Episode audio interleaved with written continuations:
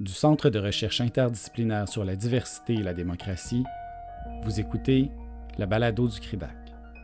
Je me présente, Victor Alexandre Reyes Bruno, professionnel de recherche au CRIDAC et animateur de cette nouvelle série visant à réfléchir à l'après-COVID-19.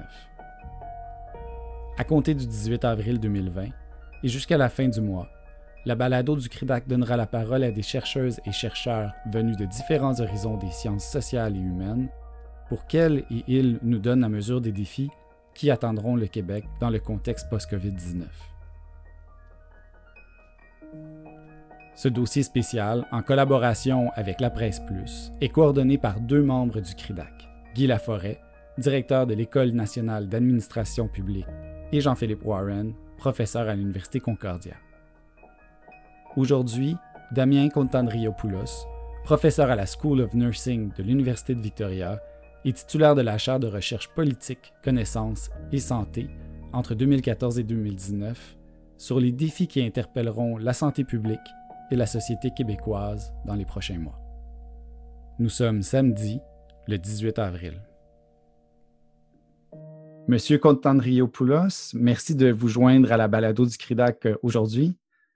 Bonjour. Bonjour. Avant de se lancer dans, le, dans votre texte qui a été publié aujourd'hui sur la presse plus, pouvez-vous nous entretenir un peu sur vos recherches avant qu'on soit confiné à résidence? Alors, euh, mon domaine euh, principal, c'est les politiques qui sont liées à l'organisation du système de santé et en particulier aux politiques qui touchent les soins de première ligne. Donc, c'est pas directement, je suis pas un épidémiologiste et je travaille d'habitude pas directement sur les pandémies. Par contre, là où ça se connecte, c'est euh, mes travaux ont beaucoup porté savoir comment est-ce que, euh, comme système complexe, le système de santé peut prendre des décisions intelligentes pour répondre aux besoins des gens. Et euh, c'est là où on trouve une interface avec la situation actuelle. Comment est-ce qu'on va faire dans les prochains mois pour que euh, la façon dont on réagit face à la pandémie ait du sens? Oui.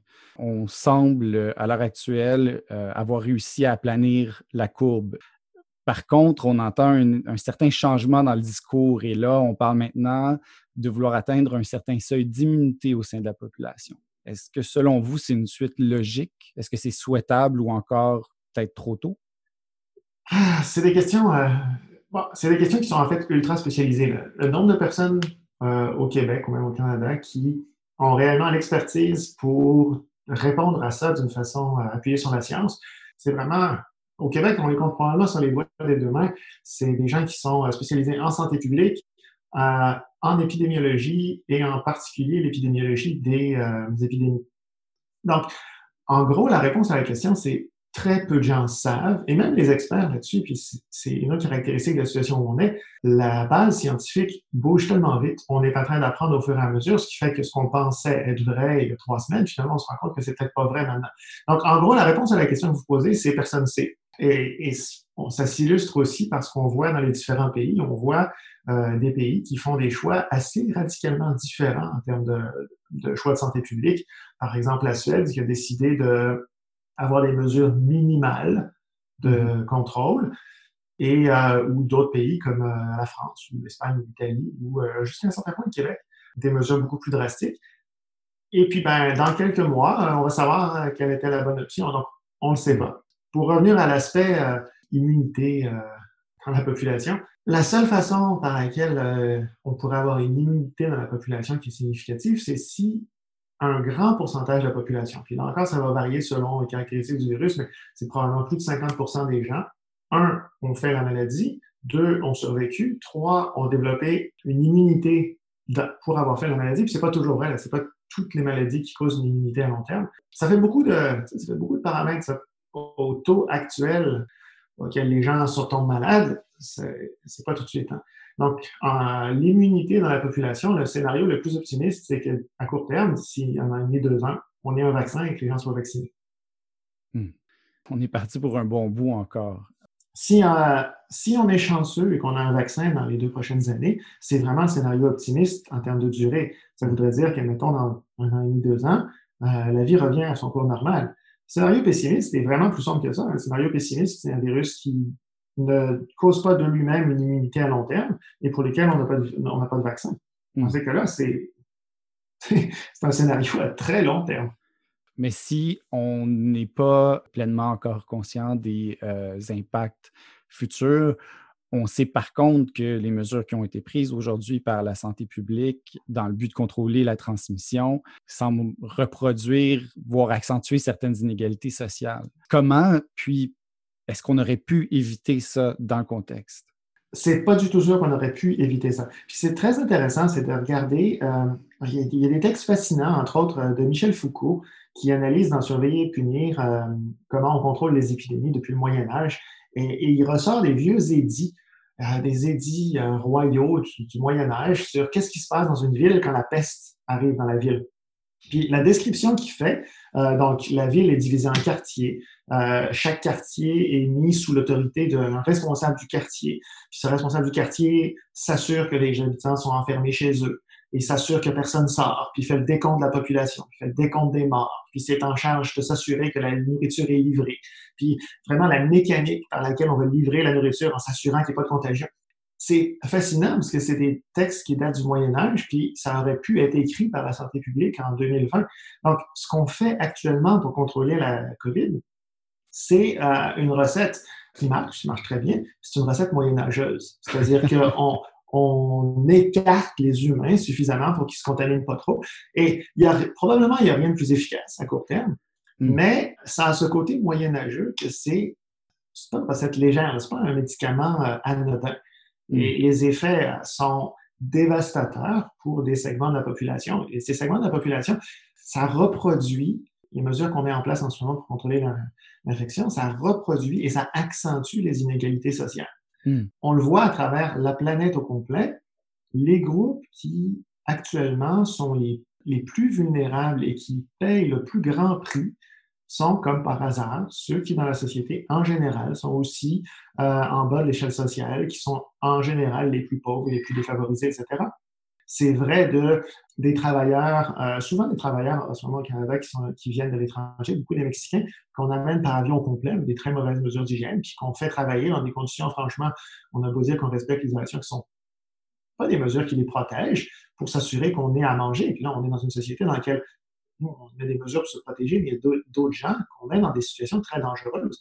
Euh, hmm. en ce moment, les gens qui nettoient les CHSLD au Québec, regardez, c'est des gens qui sont, euh, généralement, c'est plus des femmes, généralement, c'est plus des gens qui sont euh, d'immigration récente, c'est des gens qui sont payés à des très bas salaires. Puis comme par hasard, c'est aussi les gens qui ont le plus grand risque d'être infectés. Et on pourrait trouver ce gradient-là. Les gens qui souffrent de maladies euh, mentales sont aussi ceux qui souffrent le plus de l'isolement. Mm-hmm. À travers l'ensemble du spectre, appliquer une mesure comme ça à, à, tout le monde, la même mesure, enfermez-vous chez vous et sortez pas, ça a des effets qui sont extrêmement différents selon qui on est. C'est-à-dire dans une grande maison avec un jardin à Westmount, avec une piscine, puis euh, il y a trois personnes qui habitent dans une maison de 18 pièces. Puis là, on dit, tu es obligé de rester enfermé chez toi pendant deux semaines. le niveau de souffrance va être, on va dire, acceptable. Si euh, c'est une famille de huit personnes qui habite dans un demi-sous-sol à parc extension, puis qui en arrache financièrement, et on leur dit restez chez vous, ça va être très, très dur. Puis c'est encore, c'est encore plus plausible de penser que les enfants vont se ramasser tout seuls dans la maison pendant que la mère va aller travailler parce que justement préposée dans un CHSLD. Et là-dessus, euh, l'interface avec la santé publique, pour n'importe qui qui a étudié en santé publique, j'ai fait mon doctorat dans le domaine, dès le départ, en santé publique, un des principes qu'on enseigne, c'est de dire que l'équité est une valeur fondamentale et que quoi qu'on fasse, n'importe quelle politique publique qui est mise de l'avant, on doit s'assurer qu'elle n'est pas inéquitable, qu'elle n'affecte pas de façon disproportionnée un groupe dans la société et que si une politique touche toute la société, il faut s'assurer qu'elle soit ajustée pour que les plus vulnérables soient moins affectés.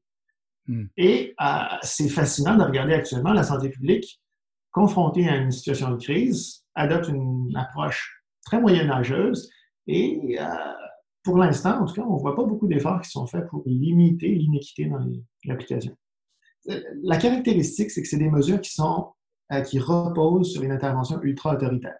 Hmm. Le gouvernement fixe des euh, règles qui sont applicables à tout le monde, qui sont euh, très brutes. C'est, n'est pas ajusté finement selon qui vous êtes, le genre de métier que vous faites, la région où vous habitez. C'est appliqué mur à mur et cette mécanique-là de, de, prendre depuis tout en haut une seule approche, l'appliquer à tout le monde, puis de façon bête et méchante, c'est à la fois super efficace, donc c'est vrai, ça évite la transmission, puis c'est super important, mais c'est brutal. Oui, oui. Dans le fond, il y a, une liste d'effets prévisibles de cette centralisation-là. Est-ce que vous auriez quelques exemples de dérives ou de conséquences qui sont complètement inattendues que la santé publique n'avait pas, euh, avait pas réalisées? Pas réalisé. Alors, il y a des effets micro euh, particuliers. Là, par exemple, euh, je connais pas mal de monde qui sont à l'île verte, dans le bas du fleuve. Et mm. puis, c'est plus un exemple de dysfonction locale, mais là, à un moment donné, euh, pour des raisons liées à des chicanes de village, euh, la santé publique du Québec s'est euh, adopté une mesure qui interdit l'entrée et la sortie du village de l'île verte à l'île de l'île verte, où habitent à peu près 30 personnes. Pour moi, c'est bon, anecdotique, c'est super local, mais c'est particulier puisqu'on voit plusieurs aspects caractéristiques de la réponse. Un, c'est l'aspect de gestion centralisée. à Québec, il y a quelqu'un à la santé publique qui prend la peine de prendre des, décisions autoritaires sur des situations qui touchent 30 personnes. Euh, deux, c'est l'aspect euh, décalé, parce que quand on connaît la situation sur place, ça n'a aucun sens, les décisions qui ont été prises. Là. Ils ont de fait embarré chez eux. Les gens peuvent ni sortir ni rentrer. Ils sont vraiment euh, en quasi-prison c'est complètement déconnecté de l'objectif aussi. Ce que ça a comme impact sur la transmission, euh, c'est anecdotique. Et ça, on le voit, puis là, on peut donner des exemples du Québec, mais on le voit à l'échelle mondiale. Il y a une vidéo qui a fait le tour euh, de Twitter cette fin de semaine qui portait sur la situation à Marseille. Donc, il commence à faire beau, c'est le printemps, les gens ont envie de sortir, puis sont supposés être enfermés chez eux. Et là, c'est une vidéo qui fait l'apologie de la police, puis on voit la police, avec des moyens de l'armée, euh, faire la chasse aux méchants contrevenants qui ne respectent pas la distanciation, et entre autres, qui restent, qui se déplacent à plus d'un kilomètre de chez eux, parce que c'est ça la politique en France. là, à un moment donné, il y a des images hallucinantes d'un zodiaque de l'armée, une grosse machine remplie de policiers armés qui viennent puis qui vont arrêter un monsieur d'un certain âge qui est tout seul sur une roche dans une petite euh, crique à se baigner avec son speedo. Puis là, tu as la police qui arrive pour, intervenir, pour interdire à ce monsieur en speedo de se baigner tout seul dans la mer. Et ce qui est euh, fascinant là-dedans, c'est la, déconnexion entre l'objectif et les moyens. Parce que le risque posé par ce monsieur en speedo qui se baigne tout seul est nul. Euh, il ne va pas contaminer les poissons, il ne va pas attraper la COVID tout seul sur sa roche. Mais ce que ce monsieur fait, c'est qu'il ne respecte pas l'ordre universel et non, non ajusté. Et donc, euh, bien que ce qu'il fasse ne pose pas de risque, oui. Euh, ce qu'il fait ne correspond pas à, à, la politique. Et donc, là, c'est vraiment le, les moyens paramilitaires sont mis en œuvre pour interdire ça. Et ça, c'est l'autre aspect qu'il va falloir regarder avec attention c'est comment on fait pour euh, interpréter intelligemment la politique. Quand un gouvernement, les autorités de santé publique disent aux gens, restez chez vous, adoptez la distanciation physique, des choses comme ça, ça, c'est un moyen. L'objectif, mm-hmm. c'est de s'assurer qu'on n'attrape pas la maladie, qu'on ne transmet pas la maladie.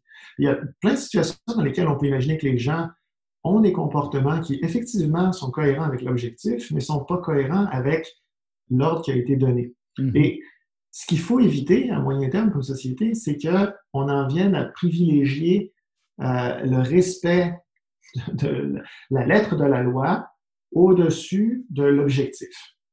Mhm. Et euh, qu'on en vienne à polisser euh, la société pour obliger tout le monde à obéir à des choses, même quand ça a peu de sens. moi, j'ai été très déprimé de voir euh, la police de Montréal qui euh, s'est senti une, obligation morale d'aller distribuer des, euh, des contraventions extrêmement lourdes, 1500 dollars, aux gens. Alors, puis, là-dedans, il y a du profilage à mort, mais aux gens, en gros, qui trouvent qu'ils ne se comportent pas de la bonne façon. comme par hasard, ben, ça va être plus des jeunes, ça va être plus des immigrants, puis ça va surtout des itinérants. des itinérants. Puis, on en vient à la question de l'équité. La politique actuelle, c'est de dire les gens qui hmm. habitent sous le même toit, de fait, ils sont en proximité, donc peuvent rester proches l'un de l'autre. Si vous n'habitez pas sous le même toit, il faut être distancé. Hmm. Mais ça, ça veut dire que euh, moi, par exemple, j'ai une famille, on est cinq, on habite dans la même maison, on est un groupe, un noyau, puis on continue d'avoir des contacts sociaux. Si vous habitez dans la rue, vous n'avez pas de toit, de fait, paf, vous êtes obligé d'être tout seul. C'est, supposons qu'il y ait deux personnes, un couple, ils sont tous les deux en itinérance ben, la loi, telle qu'elle est actuellement euh, rédigée, donne le droit à la police de les verbaliser parce qu'ils sont supposés plus être un couple, parce qu'ils ne sont pas de toi. Mais un couple qui habite dans une maison, eux, ils ont le droit d'être un couple. Hmm. Ben, encore une fois, on voit que on ne peut pas, euh, par des moyens légaux et euh, policiers, être collectivement intelligent. Ça ne marche pas. c'est socialement impossible. Donc, la seule avenue devant nous, c'est comme société, de s'assurer qu'on communique correctement euh, l'objectif poursuivi. Oui. Comment peut-on arriver à faire comprendre à l'ensemble de la population qu'il y a maintenant des mesures qui vont devoir euh, être pérennes dans le temps, euh, tant et aussi longtemps qu'on n'aura pas trouvé de, de vaccin? Bah, je pense que de façon générale, les gens ont compris. de façon générale, je suis assez en fait impressionné de voir que un peu partout sur la planète, les gens font des efforts, essayent de se distancer et ont changé leurs habitudes, même quand ces habitudes-là sont... Euh, c'est extrêmement lourd ce qu'on demande à la population mondiale. Et les gens le font. Les gens font des efforts. Tout d'un coup, des choses qui étaient impossibles deviennent possibles. On travaille tous à la maison. Euh, on demande à, des gens qui étaient dans une un secteur économique de, de, changer ou d'abandonner leur métier. Donc, on demande énormément aux gens et je trouve que de façon générale, les gens le font. Quant à savoir est-ce que comment on fait pour que les gens se comportent de façon intelligente, ben, il y a aussi une tolérance à l'idée que tout le monde ne va pas se comporter de la même façon. Et donc, ça veut dire que certaines personnes vont avoir des comportements qui sont peut-être plus à risque que d'autres. Et là, on en revient à la question du risque qui, moi, euh, me touche beaucoup. Il y a des gens actuellement dans notre société qu'on oblige presque à prendre des risques considérables d'être exposé à la maladie. On en revient aux gens à qui on demande d'aller euh, travailler dans les hôpitaux, dans les CHSLD, euh, d'aller travailler au champ dans des conditions qui sont difficiles. Il y en a plein, des policiers, des ambulanciers. La, liste est super longue. A plein de gens qui, en ce moment, ont dit ça fait partie de votre job de risquer d'être infecté par ce virus. Puis, en gros, vous n'avez pas vraiment le choix. Allez-y. Mais par contre, euh, quelqu'un qui dit, moi, pour maintenir ma santé mentale, je tout seul, puis j'ai un bon ami qui est important pour moi, puis à un moment donné, j'aimerais ça aller prendre un café avec lui.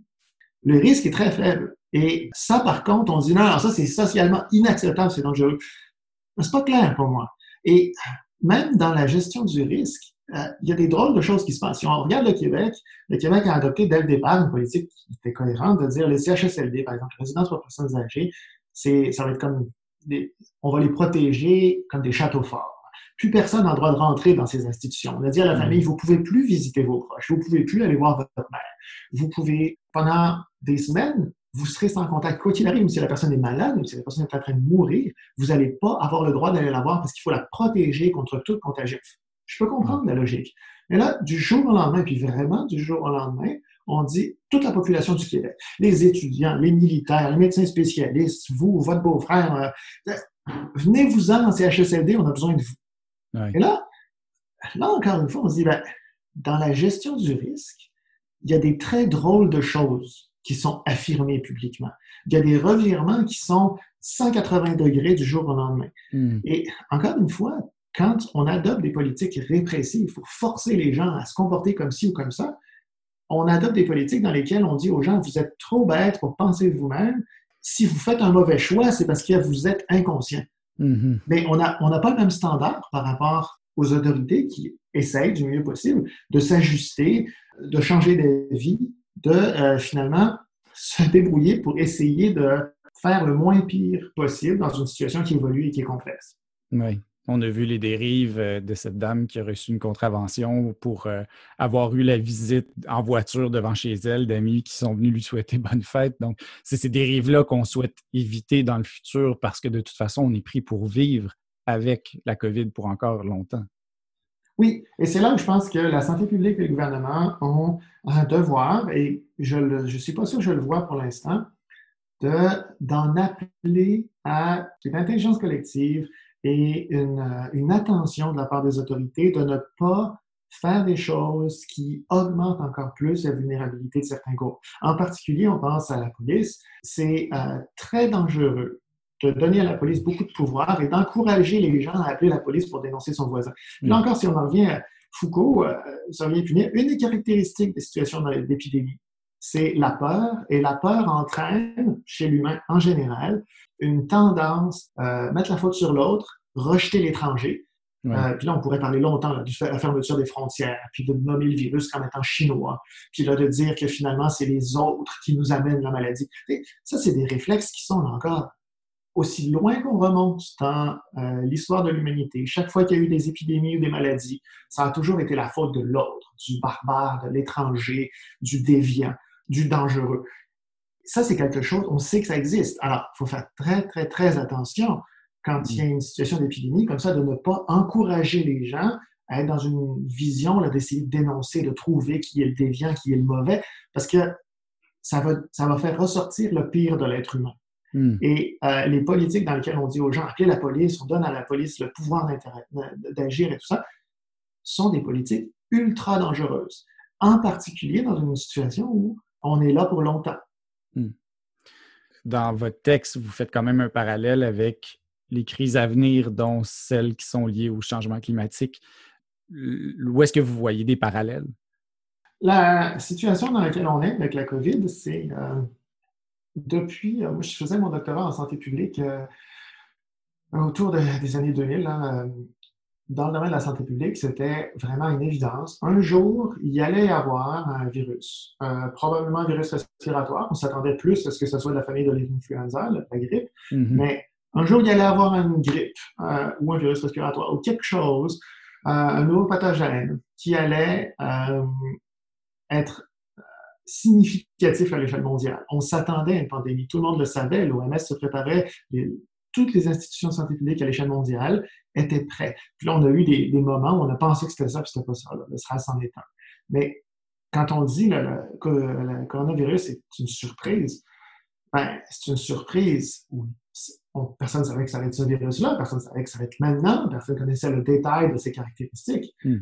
Mais ce qu'on vit actuellement, c'est quelque chose que depuis 20, 30, peut-être même plus longtemps que ça, on sait que ça s'en venait. Un jour, ça allait se produire. Puis là, ben, ça se produit. Et on se rend compte que comme société, on n'a probablement pas pris l'avertissement suffisamment au sérieux. On n'a probablement pas euh, on s'est probablement pas assuré d'avoir des euh, structures sociales, des structures hospitalières, des structures de santé publique suffisamment résilientes et préparées pour faire en sorte qu'on absorbe le choc hmm. plus, euh, avec moins de dommages que ce qu'on voit là. Les CHSLD au Québec, c'est un exemple de ça.